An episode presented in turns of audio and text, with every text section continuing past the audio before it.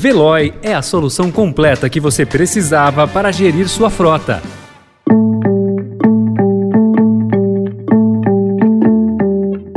Oi, bem-vindo, bem-vinda. Começa agora mais uma edição do Notícia no seu Tempo, um podcast do Estadão para você ouvir as principais informações do jornal. Esses são os destaques do dia. Militares desfazem acampamentos, 1.500 pessoas são presas por depredação e chefes dos poderes se reúnem e classificam atos como terrorismo. Hoje é terça-feira, 10 de janeiro de 2023. Estadão apresenta Notícia no seu tempo.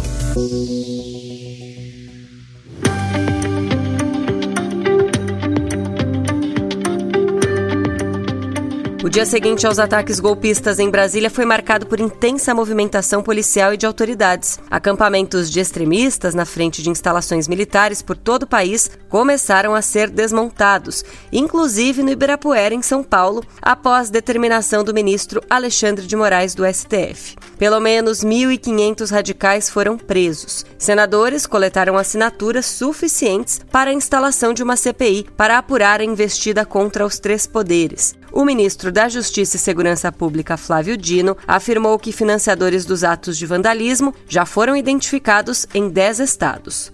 Nós temos a relação de todos os contratantes dos ônibus, todas essas pessoas serão chamadas a prestar esclarecimentos, porque são pessoas que contrataram ônibus que não eram para excursões turísticas. O que eu posso é, acentuar, frisar, realçar é que, seja quem for os financiadores, eles serão chamados à responsabilização penal e civil. Chefes dos poderes publicaram uma carta conjunta na qual classificaram os episódios de anteontem de Brasília de atos de terrorismo. Depois, o presidente Lula desceu, na noite de ontem, a rampa do Palácio do Planalto, ao lado de governadores, ministros do STF, auxiliares e parlamentares, e depois atravessou a Praça dos Três Poderes e caminhou até a corte. O que eles querem é golpe, e golpe não vai ter. Porque eles têm que aprender que a democracia é a coisa mais complicada para a gente fazer, porque existe a gente suportar os outros e obriga a gente a conviver com o que a gente não gosta, com o que a gente não se dá bem. Mas é o único regime que permite que todos tenham chance de disputar e quem ganhar tem o direito de governar. Nós não vamos permitir que a democracia escape das nossas mãos, porque ela é única chance da gente garantir esse povo humilde que vive na periferia, dormindo na rua, consiga o direito de comer três vezes ao dia ou consiga o direito, consiga o direito de trabalhar. A fala aconteceu durante reunião com representantes dos 26 estados e do Distrito Federal. Um dos presentes foi o ex-ministro e aliado do ex-presidente Jair Bolsonaro, o governador de São Paulo, Tarcísio de Freitas.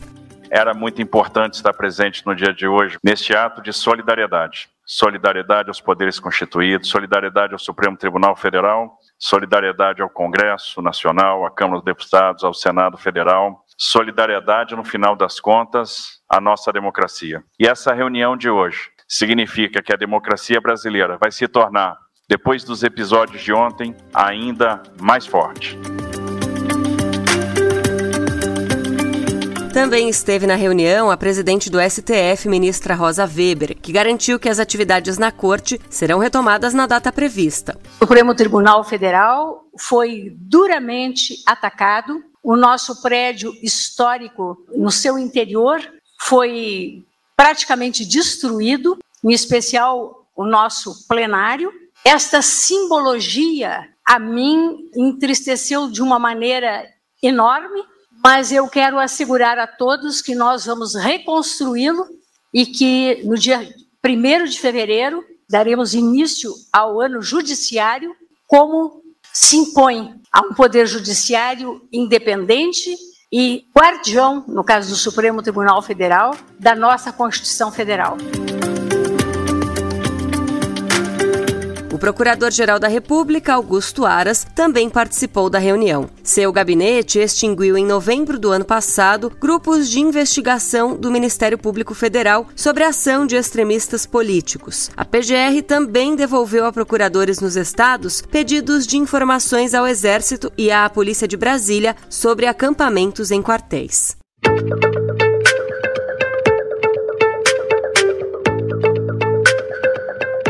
Anteontem, o ministro do STF, Alexandre de Moraes, expediu seu mais duro despacho desde que se tornou relator do inquérito dos atos antidemocráticos. Além de determinar o afastamento cautelar do governador do Distrito Federal, Ibanez Rocha, a decisão ordena centenas de prisões em flagrante, manda intimar governadores, prefeitos e comandantes militares e a realização de diligências para identificar todos os extremistas que invadiram os prédios dos três poderes em Brasília. A forte reação foi, nos últimos anos, precedida de um debate sobre limites entre o direito militante e a defesa da democracia.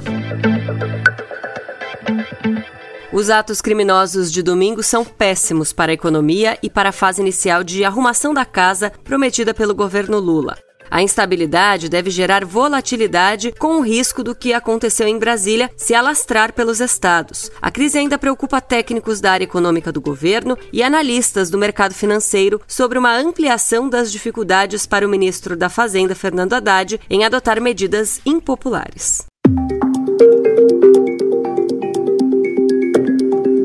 Agora, uma notícia sobre saúde. Um estudo americano publicado na revista The Lancet associou dois poluentes de ar, material particulado fino e ozônio, a crises de asma não viral em crianças e em adolescentes. A partir das análises, os pesquisadores concluíram que há uma maior incidência de quadros inflamatórios das vias aéreas entre pessoas destas faixas etárias que vivem em áreas urbanas dos Estados Unidos. Um novo estudo sobre o efeito do uso das redes sociais nas crianças, realizado por neurocientistas da Universidade da Carolina do Norte, tenta algo novo. Fez sucessivas varreduras cerebrais em adolescentes do ensino médio entre 12 e 15 anos, um período de desenvolvimento cerebral especialmente rápido. Os pesquisadores descobriram que as adolescentes que já verificavam habitualmente seus feeds de redes sociais apresentaram uma trajetória particular, com sua sensibilidade às recompensas sociais dos colegas aumentando com o tempo. Os adolescentes com menos engajamento, por sua vez, seguiram o caminho oposto, com uma queda no interesse por recompensas sociais. Notícia no seu tempo.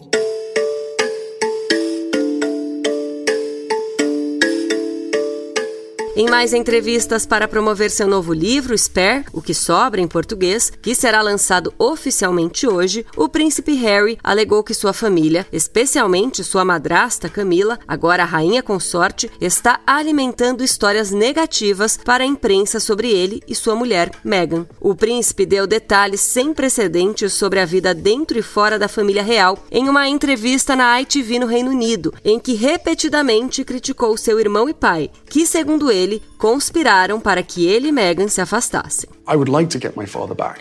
I would like to have my brother back. They've shown absolutely no willingness to reconcile up until this point. And I'm not sure how honesty is burning bridges. You know, silence only allows the abuser to abuse.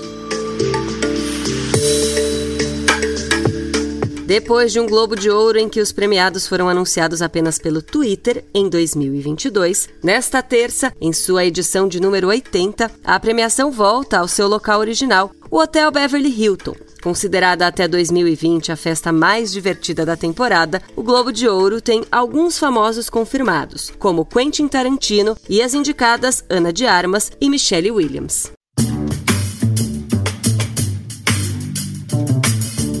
Essa foi mais uma edição do Notícia no seu tempo. A apresentação e o roteiro são meus, Adriana Simino, a produção e a finalização da Mônica Herculano. O editor de núcleo de áudio é Emanuel Bonfim. Obrigada pela companhia. Até amanhã.